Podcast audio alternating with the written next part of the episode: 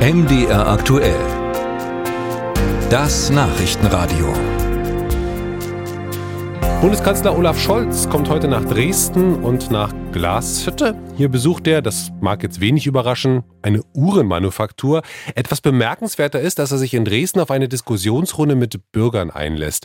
Wie man in Dresden und in der Kanzlerpartei SPD auf den Tag vorausblickt, das hat unser Sachsen-Korrespondent Robin Hartmann erfragt. Noch vergangene Woche forderte Petra Köpping in einem Zeitungsinterview mit der Welt den Bundeskanzler auf, sich öfters zu Wort zu melden. Heute kommt er zum Kanzlergespräch nach Dresden. War es das, was der sächsischen SPD-Spitzenkandidatin zur Landtagswahl vorschwebte? Es geht genau um diese Ansprachen, die er führt. Ich finde das richtig gut, weil es wichtig ist, dass man die vielen Dinge, die in Berlin erledigt werden und abgearbeitet werden, wirklich den Menschen erklärt. Und deswegen finde ich das sehr gut, dass er kommt. Naheliegend wäre es dabei auch, einen Zwischenstopp in Freiberg einzulegen. Denn der Solarhersteller Meyer Burger hatte angekündigt, sein dortiges Werk zu schließen, sollte die Bundesregierung die Branche nicht subventionieren. Wäre da Dialog nicht auch sinnvoll?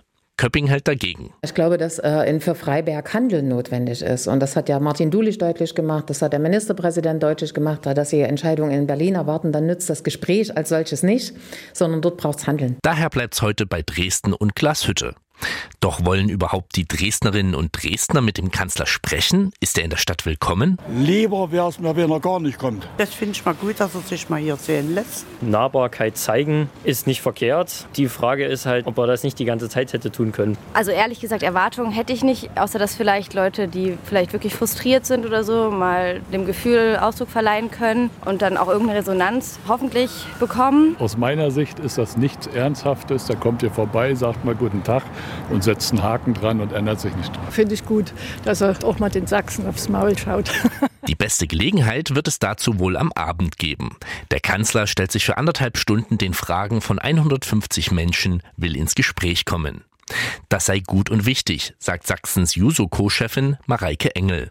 Im Freistaat hätten Themen nochmal eine andere Gewichtung als im Bund. Zum Beispiel, dass diese Bedrohung von rechts gerade, glaube ich, einer der größten Gefahren der Demokratie sind. Der Kanzler hatte die AfD mal als schlechte Laune-Partei bezeichnet in einem Redebeitrag. Ich weiß nicht, ob es das trifft. Meiner Meinung nach ist äh, diese Partei sehr, sehr viel gefährlicher als äh, nur eine schlechte Laune-Partei. Und ich glaube, dass dieses Verständnis und dieser Kampf darum, diese Demokratie zu retten, auch beim Kanzler ankommt. Das wäre mir persönlich ein wichtiges Anliegen, das zu artikulieren. Sie hofft, dass der Kanzler bei der Veranstaltung die sächsische Perspektive zu den gesellschaftlichen Debatten kennenlernt. Auf diese wird Olaf Scholz aber auch außerhalb der geplanten Gespräche mit Bürgern und Wirtschaftsvertretern treffen. In der Innenstadt sind zum Kanzlerbesuch auch Demonstrationen angekündigt. Musik